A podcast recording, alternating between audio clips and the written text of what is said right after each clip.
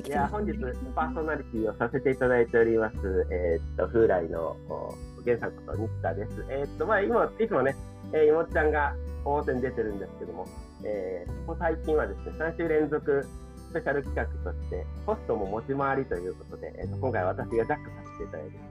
最初の呼び出しからさせてもらってるっていう状況ですけども、さあ、どんな感じ？えいちゃん、ちょっとまた説明お願いします。はい、そうですね。朝活が12月特別編として、あの先週から3週連続で、西田さんもおっしゃってくださったんですけど、3週連続でこのむ武藤さんと、あとゲさんをゲストにお迎えしてあの開催しております。で、いつもはまあいもっちゃんがこうゲストの方からお話をこう聞き出すっていう感じのスタイルでやらせてもらってるんですけど、あのせっかく3週連続でやるんだったら、そのファシリテーター自体をこう毎週毎週変えていくのも斬新で面白いんじゃないっていうことであのアイデアをいただいて今回このように開催することができました。なので皆さん今週もぜひぜひ1時間たっぷりお楽しみいただければと思います。それでは西田さん、はい。よろしくお願いします、ね、5分前に提案したら、その即決で決まるこの決断力が起きてる。じゃあ、えーっと、今日は改めて、えー私、ホストをさせていただきながら、えーっと、3人ですね、お互いコンパクトな、えーのをやっているということで、えーもちろんですけども、まずは、えーいもちゃん、えーよろしくお願いします。いもちゃん出てきて大丈夫ですよ。あと、武藤さんもよろしくお願いします。はい、ありがとうございます。ははい。い、ありがとうございます。いやーいいですね、なんか新鮮な感じですね。せっかくなので、ちょっとね、あのきっちりプロフィール紹介なんかをさせていただこうかなと思います。なるほど、いいですね、この企画ね。いやー、意外とね、もう僕もね、井本ちゃんと2年ぐらい付き合ってても、井本ちゃんのこと知らないで、前回、マイナビであの取材させて初めて知ったってなるんで。すね。はえー、井本ちゃんね、井本ちゃんのプロフィール、はい、ー、農ライファーズ、あ、農ライファーズの、え もう農ライファーズをやっております。そうなんですあそ、れ知ってるか。74年生まれ、えー東京農業大学を卒業するも広告、えー業界に就職し、えー26歳の時に独立、えー2012年には、えー飲食業、えー事業フライドポテトのインレールを始める2016年新宿駅直結のファッションビル屋上で都市と地域をつなぐマルシェを、開催して延べ10万人を動員、えー2017年の世界で、えー脳を面白くするをテーマに、えーインターネット農学校ザ・キャンパスを開催2020年、えー小規模育成特化したコンパクトノーライフを開始。えっと、その後ですね、今現在ある、えー広島の限界集落に U ターンし、えー地元集会、えー所などを利用して、えー、タマリアを開業ということでよろしいでしょうか？はい、もうバッチリでございますね、これ。嬉しいですね、こんな自己紹介してもらあ、紹介をしてもらって。これ、結構知らないんじゃないかと思うんですよ、本当にね。ああ、確かに。そしてね、あのこの、えーテーマのですね、あの主役である武藤さんですね、えー、武藤さんおはようございます。ですね、1979年生まれ、えー、4時の人、えー、1997年より六本木渋谷にてクラブを経営、もうこのこの1行だけでどういうことって感じですよね。2007年株式会社、えー、モヒートを立ち上げ、音楽レーベルやアーティスト、えー文化人などのマネジメントを開始。2008年、えー、ザイオンプロジェクトを立ち上げ、長野にて米と大豆を栽培し3年間、東京との2拠点生活を2011年、震災を機に、家族や仲間と淡路島に移住、ノーライフコミュニ,、コミュニティザイオンファームを、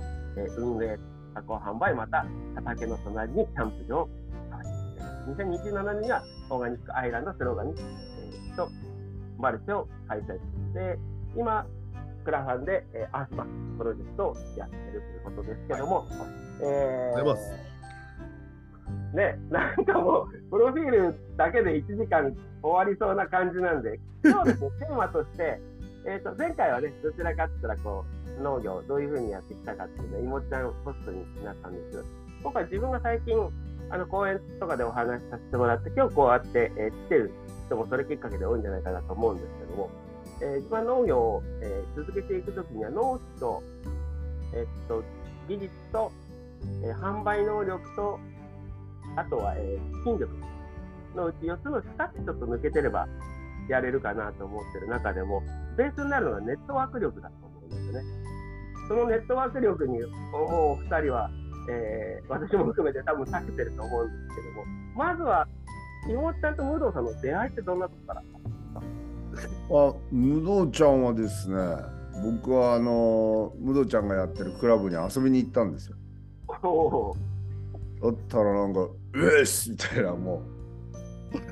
う。トレッドバリバリのもう筋肉隆々。その男がこう来てですね、はい、そそれが一番最初だったですねはい。あの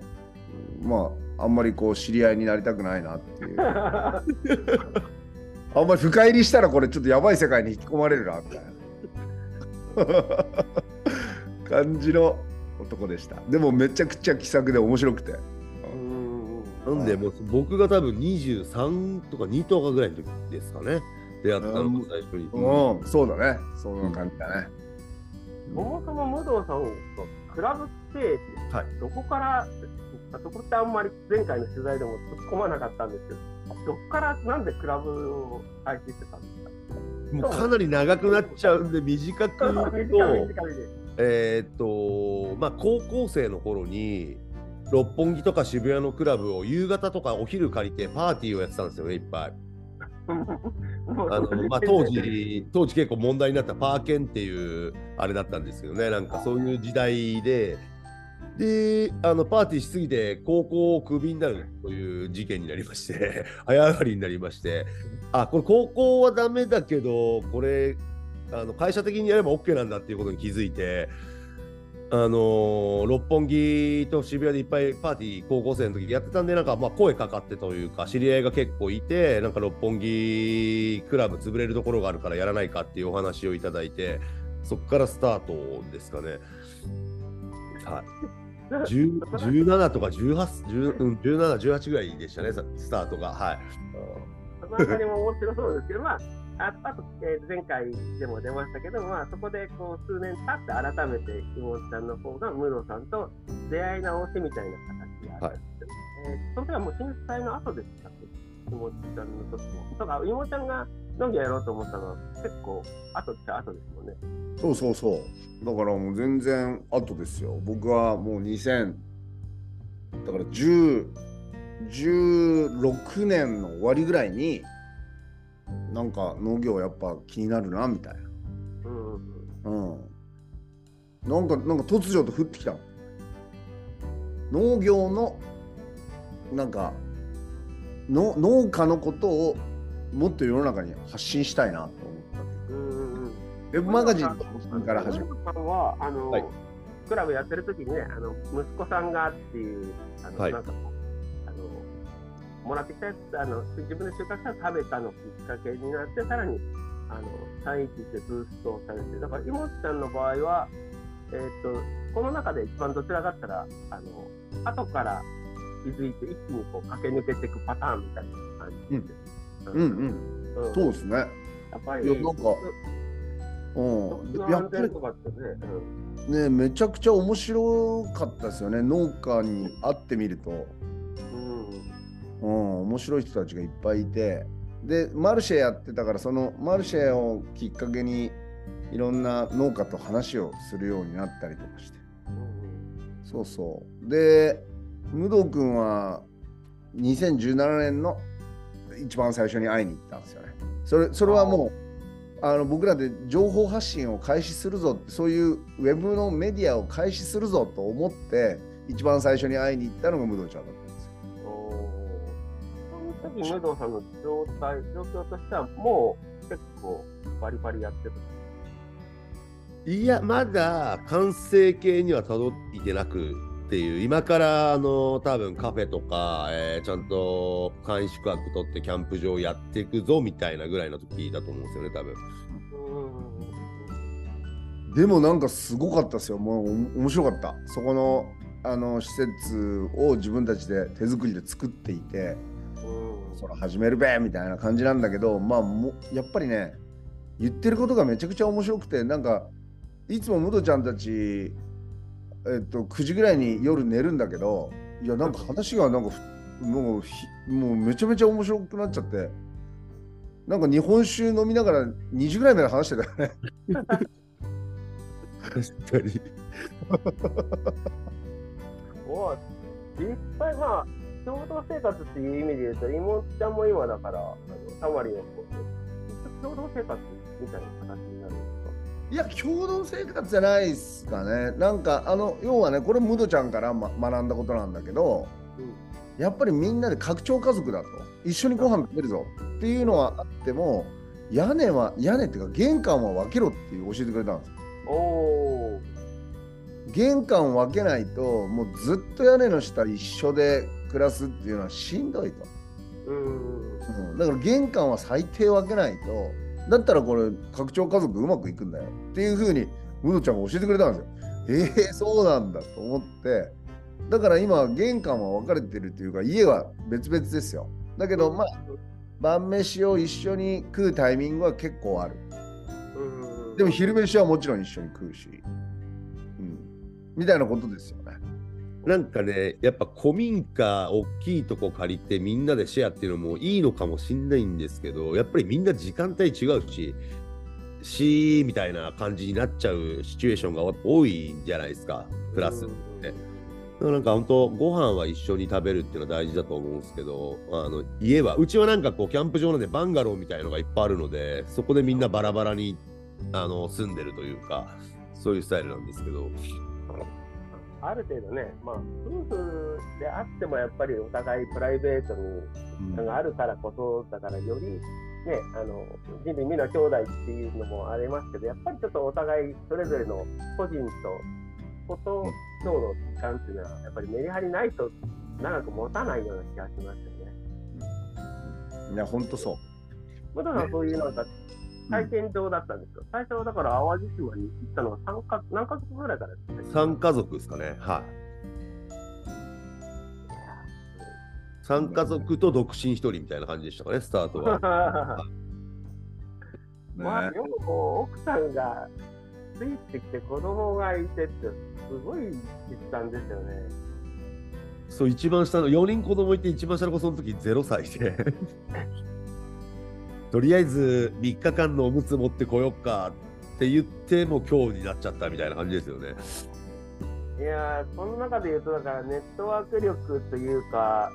そのまあ講演してて一番聞かれるのは農地の取得の中でねあの武藤さんの例を出していいのか分かんないですけど武藤さんの場合は最初ね 0.5R あの5世借りてどんどん開拓してってやってるうちにねあの周りの人から集まってまあ、共通項はみんなそこかなと思うんですけど、最初、小さく借りて、どんどん大きくしてるけど、やっぱりなんかネットワーク力っていうか、人があったのかなと思いましたね。地域にはどうやって入り込んでたんですか自分とか、あの、気持ちはどっちかっていうと、もともと地元っていうのがあるので、そのアドバンテージはね、結構あると思うんですね。あの、久しぶりに帰ってきたりとかあったとしても。森田さんは本当ゼロから入ってって、ようもあそこまで溶け込んでっていうまあなんかあの本当に行ったこともない知り合いも一人もいない島淡路島っていうところでスタートをしたんで、まあ、いきなりね、あのー、仕事も全部捨てちゃったんでニートじゃないですか、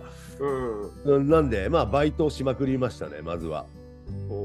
で自分たちはもう農業というか、まあ、お米作りたいとかっていうのがあったんで、えー、道の駅というかこう産直の検品係朝4時半から6時とかのなんか係行ったりとか、まあ、ちりめんの量量行ったりとか、まあ、いろんなバイトを8個ぐらいしたんですけどやっぱりその産直とか地元の農家さんがこう80農家とかけあの契約してるそういう産直の検品係っていきなりその辺のこう地元のおじさんおばさん農家さんに知り合えるっていうのがすごい良かったですね。そこでなんかこう誰か貸してくんないですか？とかトラクターとか余ってないですか？とかそういう 軽トラないですか？みたいな感じでなんかあ軽トラだったらこれ車検切れてるけどあげるよみたいなおばあちゃんが現れたりとかなんかそういう本当僕は本当にその自分たちがやりたいことのつながるバイトをとりあえず行きまくったっていう感じですね。いや、やっぱだから声上げないとですよね。あの、はい、私の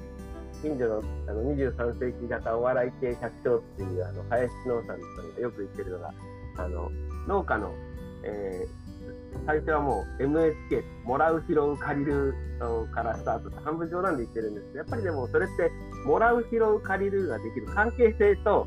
あのやっぱり最初とプライド捨ててですね、最初こう農業をやるんだったら、カチカなそれからその上でももらったり拾ったり借りたりできる関係性と、そのプライド捨てるっていうのがね、必要かなっていうね、本当、無道さんの話聞いてもういかにお金かけないですね。いかにお金かけないからだと思いますね。本当に。大切ですよね。ねえ素晴らしいいもっちゃんはどんな感じ？いもっちゃんはでも、元が地元っても、またゼロスタートですもんね。逆に一回、うんいやもうあの地元って言ってももう全然ゼロスタートみたいなもんですよだってじいちゃんばあちゃんが住んでたあの集落。うん、で通いで父親母親と一緒にあの田んぼを作りに来るっていうのはやってたけど子供の頃ね。だけど近所の人とか全然ほとんど知らないし、うん、うん、だから2軒ぐらい23軒の人の顔は見たことあるけどあとは知らないみたいな。ああ、まあ、そうですよね。うん。そうなんです。だからあるか、いつから作ったとも言えるか。うん。もう結構そんな感じでしたよ。2018年に西日本豪雨の時に行ってみてで地元の人たちと結構触れ合うようになって。ほんでなんかあす素晴らしい人いっぱいいるじゃんと思って。うん、そっからですよね。ああ、そうか。関係性はだから2018年とか、あの豪雨のそうそうそうそう。うんそこからねや、やってみろみたいな話になったってありました、そうそうそうそう。ねえだからそっからの縁なんだけどあのまあももちろん昔から知ってるっていうので言うとうちの父親とかそのもっと言うとその祖父とか祖母とか、うん、うちのおふくろとかまあみんなあのその存在があったからこそまあこう受け入れてもらえるというかああお前のじいちゃんにあの昔は世話になったんだみたいな人がいたりとか、うん、そういうのでつながってる感はもちろんありましたよね。だから地域の人たちもまあ知ってくれてるあいつは井本だみたいなことは知ってくれてる状況はありました。これはアドバンテージとしてだいぶあるでしょうね、うんまあ、でもやっぱ決断と、あれですよね、ちょっといい意味のずうずうしさとか、情報ね、あのよく、情報くれって言われるのは、うちもすごく来るんで、ありがたいことではあるんですけど、情報くれっていうか、やっぱりこう、出してた方が絶対集まってくるなと思うんですよね。出してたら、こちらも出すけど、もう全く初見で言われてもっていうのがある。まあでも言い続けてるってことも必要ですね。実は、うんこの妹ちゃんと自分のつながりっていうのは、妹ちゃんは、あの、妹ちゃんはどう認識されてます？あの、私と妹ちゃんの出会いは。え？えーっとね源さあん問題です。出会いはあ問題です。源さんとの出会いはですよええ僕が一方的にアポイントを入れさせてもらっていや源さんのあの本を読んで僕が感動してほんで源さんにあの取材をさせてくれってお願いしたんじゃないかったそこ そこで。いや、もう、妹ちゃんストーリー作るの、もう、すごいうまいわ。もう全然違いますよ。え？いや、実はね、これ、ここ聞いてる人たち、せっかくリアルタイムの聞いてる人たちにも言いたいんです。実は妹ちゃんがあれなんですよ。あの、えーっと、コロナになって、オンラインで、あの、あれの時は誰かな、えーっと、いろんな方呼びながら、こう、ワイワイっていうの、えー、ズームでやってたんですよ。毎日日曜日とかだったかな、連チャンで。うんうんうんうんうんその時に自分がね、ずうずうしく、あの、それこそチャットとかで絡んでたんですよ。ほそれで、あの、個別、コルームになった時に、あ、もうここ、ここ、やってねって、わーってこう、今思うと、すげえずうずうしいこと一緒だと、日本一小さい農家でねっていう話してたら、井本ちゃんの方が面白いねって、で、調べてくれて、ううんで、コンパクト農ライフ塾の塾で、あの、先生してくれってなったんです。だからね、このウェビナーじゃなくて、あの、 Zoom のチャットがきっかけなんですよ。なるほどよくそんなよくまあそんなこと言えますね、もうわ、そっか。そうそうそう。全然、全然違ってた。全然。全然違う。ええー、ゲンさん、そういう感じだ。あ、でも、自分は僕の中では、僕の中ではほぼ合ってるなって感じ。いやー、いい感じで展開しますよね。でもね、ゲンさんの本をそうそうそ、その後に読んだんだ。だから僕、衝撃を受けたんですよ。うん。この人、絶対ちょっと面白すぎるから、ちょっと一緒にやりたいなみたいな感じだったんですよね。そうそうそう。そういう意味でね、面白いですね。失礼しました。いやいや、全然全然全然全然。だからまあ自分が言いたいのは、せっかくの機会だったらチャットにいろいろ書いてねっていう、それでどうつながるかわかんないです。でもだから環境的な意識っていうのは、あの、それこそ室野さんも今、あの、発行でアースバックという形でかなり言ってましたけど、環境意識、環境意識って言葉もどうかなって感じもするんですけど、どこら辺から来たんですか？その、もともと長野でやろうって言った時なのか、やっぱり実践してる間に、かなりもう本気でやらなきゃって思った。どっちですかえーっとね、やっぱり長野で2拠点で通ってる時は全然やっぱり見えなくて、やっぱ淡路島来て5、6年経ってぐらいからですかね、なんかやっぱ、こう、地に足がやっとついてきて、やっとちょっとずつ見えて、3年じゃ何も石の上にも3年じゃ何も変わんねえと。で、やっと5、6年でなんとなく見え始めて、まだまだちょっと12年目なんですけど、まだ見えてないかもしれないです。実際。うん。まあ、それでもあまりお金かけずに、あの、はいやるっていうコツみたいのの中にこう、ネットワークってどっか、どっかでこう、もちろんその、仲間のネットワークもあるでしょうけども、そのお客さんとのつながりの濃さっていうのはどんなふうにこう、構築してきたっていうのはある？うん、もうなんか僕の場合はずっと一緒なんですけどあの場を作るたまり場を作るっていうまずそこを作るそこにを作ればいろんな人や物やことが集まってくるっていうのをて、まあ、意識していつもやってるんでなんかやっぱイベントとかあのそういうことをスタートとしてはやってましたね。あのこのザイオンの場所を使ってこう、まあ、音楽ミュージシャン呼んだりとか自分たちが作った野菜売ったりとかしながらっていう場を作るっていうのを意識してやってましたね。うんああ、そう、それがナチュラルなのか、ど戦略なのかよくわかんないぐらい混ざってる感じもしますけど。うんなんか戦略的にはもうとりあえずもう絶対お金基本かけないっていうのが まずベースおがあってまずないんだったら作るかもらうかっていう。なんか戦略っていうよりはまあみんなそのなんかあの強靭なメンタルを持ってほしいですよね。なんかとりあえず歩いてたりトラック軽トラで走ったりとかしてこうで道路を走ってて横で、えー解体してたらとりあえずもう U ターンして聞きに行くみたいな。そのあやべえこの柱もらえますか？この屋根とかいいんですか？みたいな。でも大体、えー10件言ったら7件ぐらい誰お前？みたいなみたいなすごい冷たい目で見られるんですけどなんか23件はいいよいいよって言ってくれたりとかそのうちの1件はじゃあトラックで運んであげるよとかおがそういうふうにとりあえず断られるのは当たり前なんで。あーもうそこで、ああ、う断られたとかって落ちてんじゃなくて、あそうですよねっていう感じで、もう次行く、すぐ。強靭な、そのへこたれないメンタルをとりあえず、あのーみんな持った方がいいのかなと思ってて。大事。で、思った以上に街よりやっぱり田舎はすごいエネ、なんていうんですかね、資材やいろんなものとか、いろんなものが、うーん、あるというか、落ちてるというか、いただけるというか、うんあの交渉次第でなんかこう本当にビール1ケースでめちゃくちゃレンガもらったりとかビール1ケースですかね。とかなんかそういうようなことが起きるというか。なんでちょっともうプレゼンというか強靭なメンタルでうーん2割バッター目指して打ち続けるじゃないですけど。ああ、いいこと。なんかそこが大事なのかなっていうのと本当にお金をかけない。なんかお金かけちゃうとまあまあ誰でもできるっちゃでできると思うんですよね。資本があれば。うん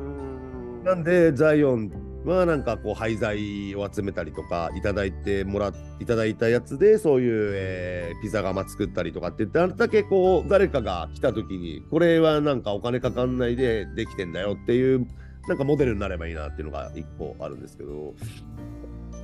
そうですね、前回もあのマイファーム、あマイファームで、えっと、マイナビの方であのやらせ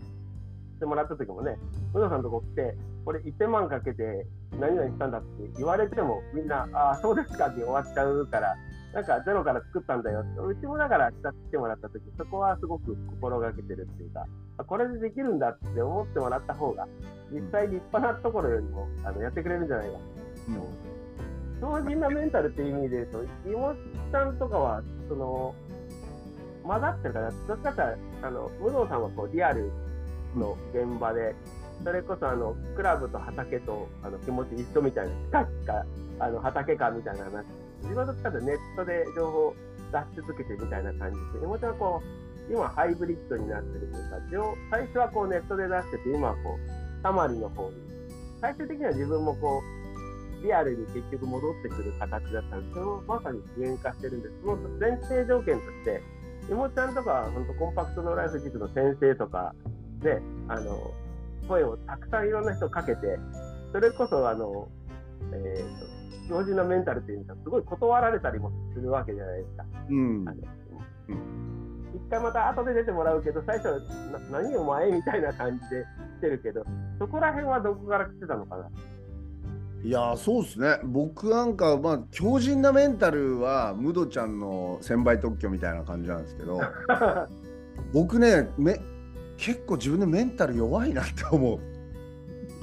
結構ねショック受けちゃうんですよ。断られちゃった。みたいななんか。それちょっと意外な感じしますね。うん。いやなんでだろうって。でもなんかやっぱり断られた理由とか原因とかあんだろうなとか思って。まあでもそまあ大体、まあ、次の日には忘れるんですけど。でも一回なんか結構理由は考えるかも。でもう一回アプローチするっていうこととか結構やりますね、うん、だからそういうなんかうん。でもムドちゃんがそう言うように断られること前提っていうふうになんかあの最近はなんかそういう感覚には慣れてきたけど、うん、割とこういいろいろ気に気にする性格ですね。気になっちゃう、うん、だからその原因とかをこう追求してよりなんか断られな断られなくなるあの方法を編み出していくというか。そういうそういう感じはありますよ。だからうん。やっぱり人間ってそのなんつうのかな。ある種ギブアンドテイクが必要だろうとか思っていて。だからあのうちでねそのコンパクトノーライフ塾とか今までやってきたりとかそういうのでスクールとかでも語ってるけどもなんかこう農村に行って誰かと友達になるっていう時にもなんかただ手で行くっていうよりはやっぱりなんかも持っていくから自分が何か持ってるものを差し出すから仲良くなれるっていうのは絶対あると思うんですよ。そこら辺は結構ポイントなのかなと思っていてだからなんか自分でこう誰かにこうあのお願いする時とか例えば自分が労働力を提供するのか、うん、そそこが結構ポイントなんじゃないかなと思うんですよね。なんか何かしら持っていくっていう。今日一日ただで手伝わせてくださいあお金を入れません手伝わせてくださいって言ったらおおちょっとそれはもう手伝ってほしいからあそこちょっとやってみたいな作業やってみたいな感じになるじゃないですか。そうギブアンドテイクみたいなのはなんか重要なのかなと思いますよね。愛だね。ね、愛ですね。あ、愛、はい愛ですね。いや、はい。質問とかコンパクトのライスで、あの、生徒さんやってくれた人が最近遊びに来てくれてるんですけど、あるところでね、この間聞いてて、その、どこ行っても、その、競争と怒りをモチベーションにする人がいるっていう話になって、あの、どこ行っても、わざとその、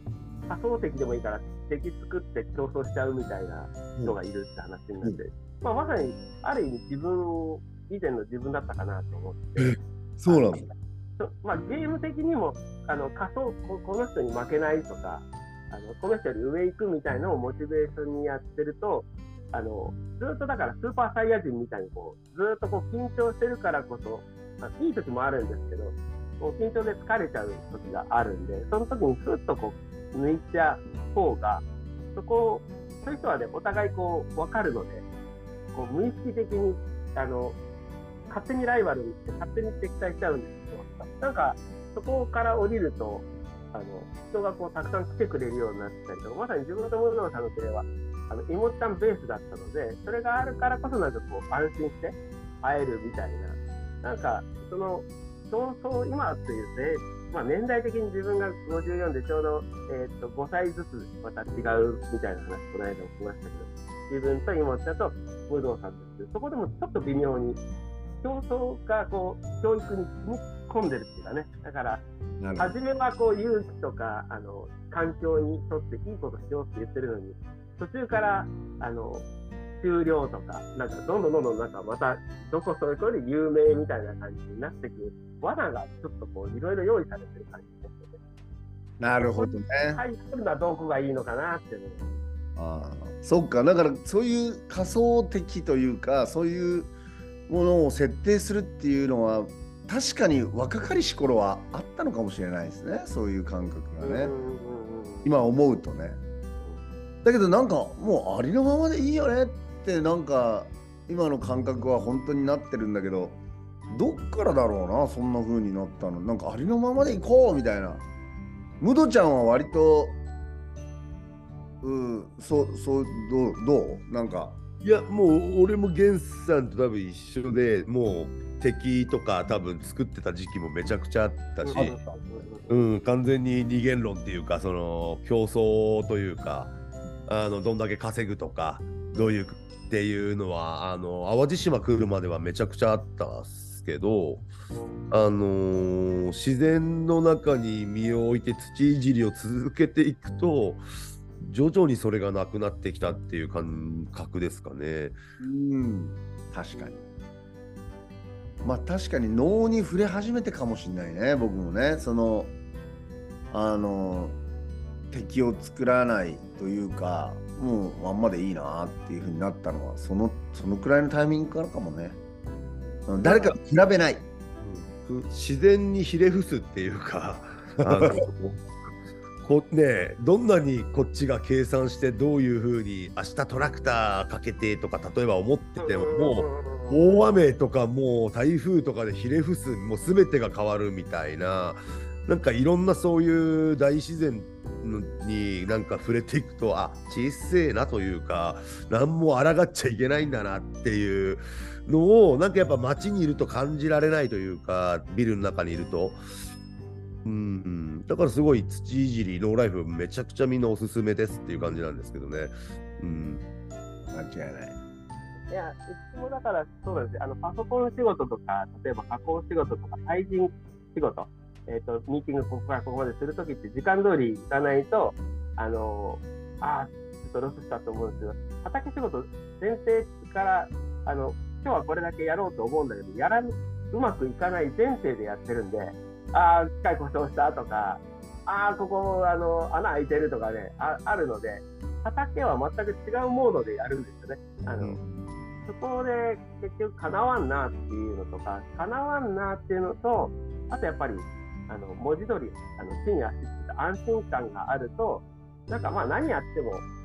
こいつらは裏切らないって、だからあの911と311の時とか、えーついこの間で言うと、ロシアとの戦争があった時ってこう、すげえショック受けるんだけど、畑に出ると、この雑草と野菜たちって、いやー、何も関係なく全力尽くして生えてるんだなって、あの、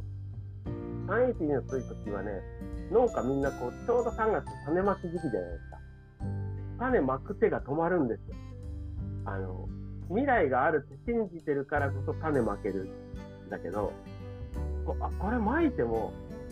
放射能とかどうすんだとか、日本どうすんだと思った瞬間に止まるんですけど、その時に、あ、この野菜たちと雑草は、特に雑草はこう、解いてもすげえ全力尽くしてるなっていう、なんかそこはありましたね。そこからこ結果的に何やっても競争から降りれるっていう感覚っていうのがあってくるような気がします確かにね。そうですよね。中でもいろいろと感じましたね、コロナ禍の時にも、人間は自粛してんだけど、あの雑草も鳥も、えー作物もめちゃ元気みたいな、うーんなんかすごいコロナの時もなんか変な感じで映画見てる感じだったんですけど、田舎にいて、うん、なんかやっぱ人間というか、やっぱ自然すごいなっていうか、本当に自然に生かされてるし、うん、あのーまあ、微生物とかの話になっちゃうんですけど、本当に見えない力にもすごい生かされてるんだなっていうのをもうなんか有事があると逆に感じさせられますよね。平時の時はあんま感じないんですけど、まあ、それこそね、あのお二人はまさに都会暮らしからって、自分もついついね、あの田舎にしか住んだことがないので、都会暮らしってリアルは分かんないんです。でもね、ただその、昔は何かあると東京に、今みたいにネットがなかった時、酒蔵っていう有楽町にあってですね、あの、近い機会に。そこにお酒が揃っててバーテンだったんで、えーここに何かあると買いに行くとか、そこがすごい良かったんですけど、なんか、買わないと欲しいものないんだな、田舎にはないんだなと思ったんですけど、農業やり始めてから、石川県って、あの白炭が、うちのおふくろさんがこう、あの手を合わせたんですね、いつも彼の頃。小さい頃、なんだろうと思ったんですけど、農家になったら、白炭のおかげで水枯れないし、台風とか来ても全部白炭が止めてくれるってのがあって、これ自然にこう手を合わせたなと思った時に、あとその空気と水と食べ物と命に必要なものは全部揃ってるなって思った時のなんかこの安心感っていうのはあるかなだから自分の娘が今まさに途上ど真ん中行ってますけどなんかあった時帰ってこれる場所がある状況で行くとまた違うのかななるほどね。いいですね。あの今の話で思ったんだけどやっぱり僕いつもね今あの宿泊の人たちが来た時には結構一緒に散歩するわけですよ朝。うんうんうんうん、で朝散歩するのが実はうちのあの農村に来たら一番面白いコンテンツなんだけどその時にね神社に登るんですよ。うん神社山の上にあるんで八幡神社があって。でお参りするんだけどまあそのお参りする時っていうのは感謝の気持ちを述べ述べるのがきあのね手を合わせながら感謝の気持ちでお参りするのがいいっていうふうに言われてますけどやっぱりそのねみんなその自然と共に歩んでいくっていう先人たちのその文化というか江戸時代とかっていうのはもう本当ね自然と共に歩んでいくっていうのができてた時代なわけじゃないですか。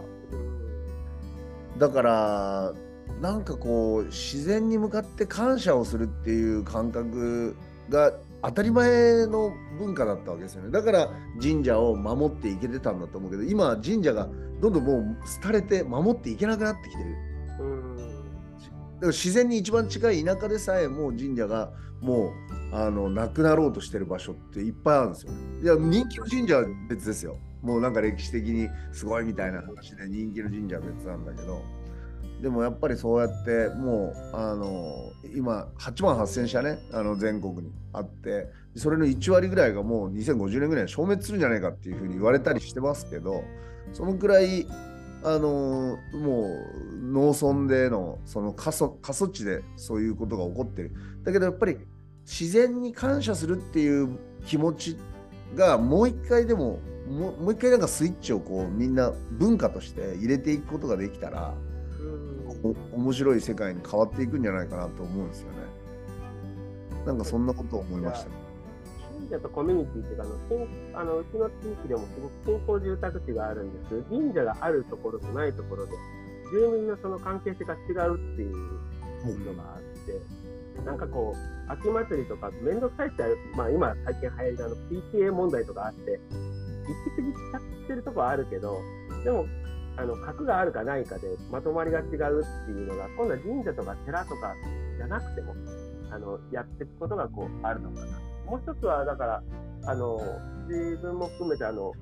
あの武藤さんも妹ちゃんもその情報良さをだから出てきて出してるところがあるんですけど、言語化がすごいなっていうのは思う。妹ちゃんから見て、武藤さんの言語化能力っていうのはどうどう思われます？いや実に面白いですよムドちゃんはだから僕にノーライフという言葉を教えてもらえたその張本人がムドちゃんですからね。うん。ね、うん、うん、なんかあの権利のお金払わなきゃいけないんじゃないかなと思ってるんですけど いやムドちゃんはやっぱりねすごいその言葉力というかまあなんていうかな。なんかこうやっぱり愛なんですよね。なんか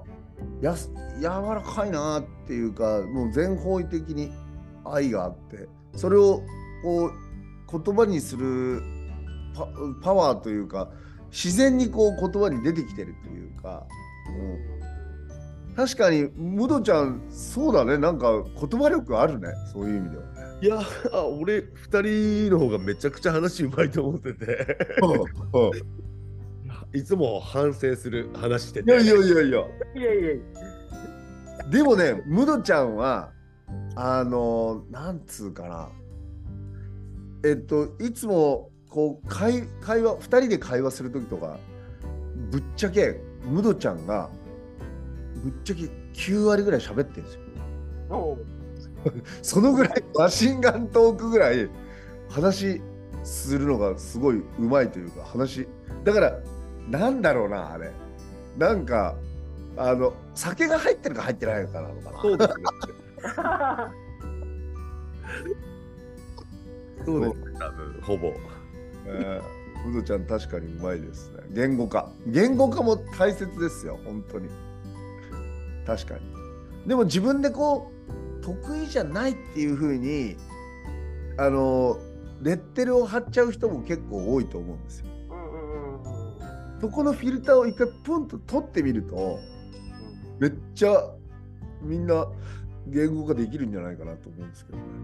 最初にね、あのだからあの声かけるときも失敗前提みたいな2割ぐらいいったらラッキーぐらいっていうのはありますよね。それもだから話してて、あの自分も講演するときに、ホストさんがあの講演は爆発だよみたいな話してて、本当かなと思ったけど、まあ実際そうなんだなっていうのはあるし、あのなんとなくこう繰り返していくと、あの失敗してもダメって言われても、あのそれがこう、スピーチが下がってって、あでもいいわってやっていくうちに、なんかある程度まで行くと、あるところまで行くと、ああ、なんだ、武道か、じゃあやるわ、みたいな感じとか、ああ、なんだ、妹ちゃんか、みたいな感じ、あ、ゲンさんやっぱり行ったみたいな感じになるから、ある程度続けていくと、あの、もらえたり、言葉とかも聞いてもらえたり、出す商品とかもこう、受け入れてもらえるから、なんでしょうね、こう、なんか出し続けてって継続していくってことは、結果的になんかいろいろなところでつながる感じがしうんうんうんうん。まあでもなんかあの言語化みたいな話で言うとですよなんか僕とかはその自分であの本当に頭悪いなって思ってるからこそなんかこう台本とかがあると絶対もう無理だし進行進行の表みたいなものがあってその時間通りにみたいなことも絶対無理なんですよ。だからそうしないで会話のこのサーフィンを楽しむみたいなねあムドちゃんがなんか先週言ったけどサーフィンにはまってるんですけど そのそんななんかどんな波が来るか分かんないけどその会話の波に乗ってみるっていうのが面白いというかだから偶然偶発性のあるそのステージが好きというか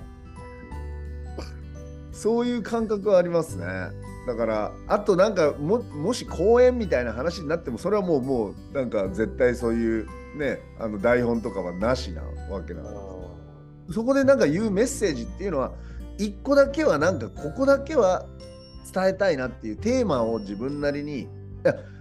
お題をたもらうお題もあるんだけど自分なりにそれに返すテーマっていうのはこれだっていうのを一個だけ用意するっていうのは心がけてることで。うん、だからなんかこうコミュニケーションの時にこここ大切ねみたいなのは一個なんか脳みその中にあるんだけどあとはもう偶発的なものな感じがする。まあ、だからいずれにせよ、3人ともまあ志って言うとちょっと大げさになるかもしれませんけど、自分だったらこれも含めて、最後、命の時代って命の価値観になると世界変わるよみたいなそこは講演するにしても何にしても絶対こう今やってること全てがそこにつながるみたいなうん。感じがあるからこそなんかこうぶれないででも本当に何も考えないあのじゃなくて考えないんだけどこう軸はあると話がこうなんかあちこち行っててもあの元に戻ってくるっていうのはありますよね。そうね、そうそういう意味において、まあ、このテーマで言うと、それこそ、ムドさん、また、あの、アースバックの方に、ちょっと、最後、また振りたいと思うんですけども。はい。あの、まあ、共通項としては、自分は、あの、よくね、あの、こうやって支援受ける時も、あの、よく補助金の場合は、その、もらわないとやらないっていうパターンもあると思うんですけど、その、ある程度いかないと、であるんですけど、あの、成功する人って、まあ、あったらラッキーだけど、あってもなくてもやるぞっていう感じだと思うんですけど、まあ、改めてちょっと、プロさんのから今回の、あの、思いと、その、やっていくことと、どっちにしろ、もうやっていくんだって変わらないってことですよね。もちろんですね、もうあのスケジュールももう決まってますし、うん全部やる、やります。はい。うんまあ、なんか今回は本当に、えー自分も含め、自分の周りも含めなんですけど、その、淡路島来て今12年、来年で13年目に入るんですけど、うんなんか本当、発行っていうものが自分の中では今すごいテーマというか勉強したいことだし、えーみんなで共有していきたいことって思ってるんですよね。まあなんで来年の2月、まあ、17日から着工するんですけど、あのあまずはその発行ビレッジっていうのをあのオンラインとリアルの場っていうなんか、まあ、コミュニティを作りたいっていうのがあって、あオンラインもあるんですね。うんはい、一応なんかオンラインもあのやっていこうと思ってます。でまあその全員がやっぱ来れるだじゃないじゃないですか全国とかっていう風になると。なので、まあ、オンラインとリアルの場がセットのコミュニティみたいのを作る。それの第一弾としては、まずアースバックをあの拠点、みんなが拠点になるような場所として、アースバックって土でできるあの家を作ろうっていう、まあ、今、そのクラウドファンディングなんですけど、なんで、まあ、アースバックもなんかいろんな方たちが作られてるんですけど、今、全国。なんかそれを自分たちなりに、その今、うちで言ったら EMBC 複合発酵っていう、えー微生物さんたちがうんち、おしっこ、ティッシュをこう、えー餌にして、どんどん水をきれいにしていくっていうバイオトイレの、えーお水とかも、その、なんていうんですかね、アースバッグの土に練り込んでいったりとか、えーこの間なんか、先週神戸で朝炭フェスタっていう、麻の炭なんですけど、うんそれをなんかあの土台に練り込んでいくとか、そういうこう見えない、えー世界のなんかいろんな仕掛けとか H をいっぱい使っていきながら、なんかか自分たちも気持ちいいし、まあ、あとはその土でこうみんなで10日間ぐらいでこうチューブに土を入れて固めてこうどんどんどんどんチューブをこう上まで積んでいく感じなんですけど、うん。まあそれをまあ本当1人か2人経験者がいればあの全然全く経験ないメンバーでも作っていけるので。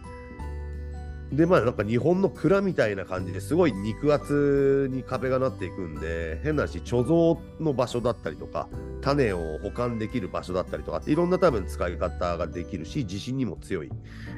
まあそれをまず、あのーみんなで2月から作っていこうっていう今クラウドファンディングやってます、はい、でもまあテーマはあの発酵です。うん。そうですね、発酵、うち今、あのコンポスト学校って三重県に通ってるんで、そこの、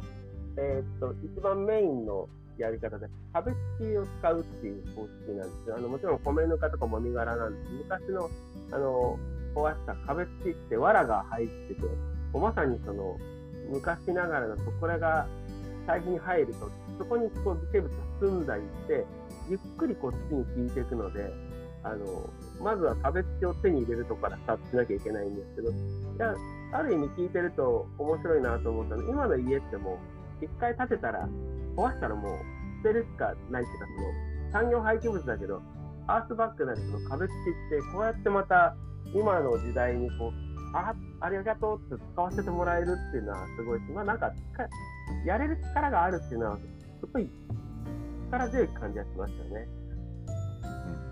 なんかなんか本当になんか多分あの北アメリカかなんかのあのあの文化なだと思うんですけど、アースバック自体は。なんかすごい、そのさっきの源さん言ってみもらったみたいけど、日本の昔のそういう土壁とかっていうのに近いというか、すごい興味がだからありますね、本当。うんで、丸い、丸い曲線丸いって。やっぱ自然のものってね、かか角ないじゃないですか、ほとんど。あなんかそういうのも含め、なんかあのめちゃくちゃ今、楽しみで毎日勉強してるんですけど、う。ん、ただアースバック、もちろんアースバックもす素敵なんだけど、まずはあのそこでやっていきたいことは、もうみんなで発酵っていうのを学びたい。ーうん。で、発酵好きな人を増やしたいし、本当にいもちゃんの言葉もそうだったけど、もう世界中のその発酵の英知を集めて、本当にみんなで勉強したいっていうのがまあ一番の、あの気持ちですね。うんいやまだまだだって発酵ってもう無限すぎちゃって追いつかないですよね。なんかうん。本当に無限大だけどやっぱりムドちゃんが面白いのはその発酵っていう言葉をなんか拡張してってる感じが。コミュニケーションのところまで発酵なんだよっていうふうに言ってる。このこの概念というかこの哲学がすごいここの村の面白いところなんじゃないかなと思うんですよね。ただその技術として発酵を覚えようみたいな話じゃなくていやもうもう人類発酵なんだよっていう風に言ってる感覚がこれからなんか大切になってくる、うん、その考え方とかその哲学をなんかこう学ぶ場所なんだろうなと思いますね。うん、そうですね。だから、オフグリッドがあのできたりあの、独立できたら、あの今は本当に、この間も言いましたけど、と日本で貯蓄率が高いのは、あの真面目だからじゃなくて、不安だからと思うんですね。だから、衣食住、エネルギー、医療があの頼らずできるんだったら、貯金しなくていいのに、あのそれでしかこう換金以外の方法がないから、それできたらすげえ心強いし、力強いし、あのまあ、消費税どれだけ上がっても、あの稼いでなかったら取られるものがないので、現物があるっていう力の、だそうですね、だからイメージとしては、淡路島でっていうよりも、僕のさんがやりたいことって、そこでまず、まあ、やっとくと、ちょっと一個進んどいて、でそこ行くと、なんかこう、家が集まってて、そこから全国にってことなんですね。無道さんだけの、あの、ザイオンだけじゃないっていうのがすごくいいなと思いますね。いや本当面白い場所になると思いますよ。うん、なんかだからムドちゃんが言ってるそのいやもう発行していこうって言ってみんなに言ってくれてるこのメッセージ、うん、ここ結構全てだと思うんですよね。なんか究極やっぱり僕らは科学の進化っていうのを自然の方向に向けてるんじゃないかなと思っていて、うん、これはダライ・ラマがそういうこと言ってたんだけどもなんかあの科学の進化っていうのはあのとにかく、ね、自然の方向に向かってるというか仏教哲学を実証してってるだけだって彼は言ってたんだけど。でも本当そうだなと思うんですよ。なんかもう自然にみんな戻っていくというか。でもそれってそこに戻っていく過程のところにやっぱり発酵って大きな大きなキーワードだよねっていう、うん、腐るんじゃなくて良くなっていくっていうね、うん、関わることで良くなっていくっていうそれがなんかそれは科学の世界もそういうことなんじゃないかなと思いますよ。なんか、うん、なんかこう悪いものを作り出していくっていうよりも愛でやっぱりこういいものを作り出していくっていうことなんじゃないかなと思うんですよね。そうですね、あの先ほどから出してるあのお笑い系100の林さんがデザイン、美美大出て最初、そのホンダのあのデザインの方に入ったんですね。うんで、それから農家になったんですけど、同期がみんなもうあのそれこそ車開発してたりとかデザインとかやってる中で、あの60歳にそのなった時に、あの声を林お前羨ましいな。俺らがデザインした車はもう一台も走ってないんだ。農業は毎年クリエイティブだなっていう話を聞いて、なんか、ああ、俺は農業を通してデザインをやってるんだっていうのは間違いなかったんだなっていう、なんか流行り廃りじゃない、だから発酵っていうのは結局こう繋いでいくっていう、うちも200年もののこの間ぬか床もらったんですけど、腐敗したらもうそこであの使え人間によっては使えないんだけど、発酵していくとつながっていくので、少なくともこの3人のあの共通項は、まあ、ワイワイやって楽しくやってる、ワイワイ、ああ、いい、ワイワイ発酵ってなんかこう、発酵ってもし擬音つけるとしたら、ワイワイって感じで、ワイワイプクプクみたいな感じうんですね。ワイワイ系ですね。いやー、まあ話してください。いで、あのまたね、朝なんでこんな感じで、あの真面目ですけどね、一回ちょっと、あの朝活の夜活って言ったらちょっと言葉が変ですけど、で、あの今度はウェビナーじゃなくてね、ズームとかでみんなこう参加者もワイワイ話せるなり、夜活をぜひやりたいですね。酒飲むとまたこと、酒飲みながらやりたい。と喋るのが武藤さんだったりするかもしれないですからね。いいなあそれ。酒飲むともう武藤ちゃんがいっぱい喋ってくれますからね。あの部屋をね、それぞれ分けて、あの源さん部屋と武道部屋といもちゃん部屋でいらっしゃいみたいな感じで、いいです迎ね。えるっていうね。そういうのやりましょうよ。いやー、ぜひぜひ。えー、という間にね、まあ本当に今回もあっという間に時間が過ぎちゃいましたけど、ここであの、山本ちゃんとあの、エッちゃんに、えーっと、戻せますので、あの、今日、ホストバカルとさせていただきました、えー、ヒデさんこと、ゆきさんです。ありがとうございました。ありがとう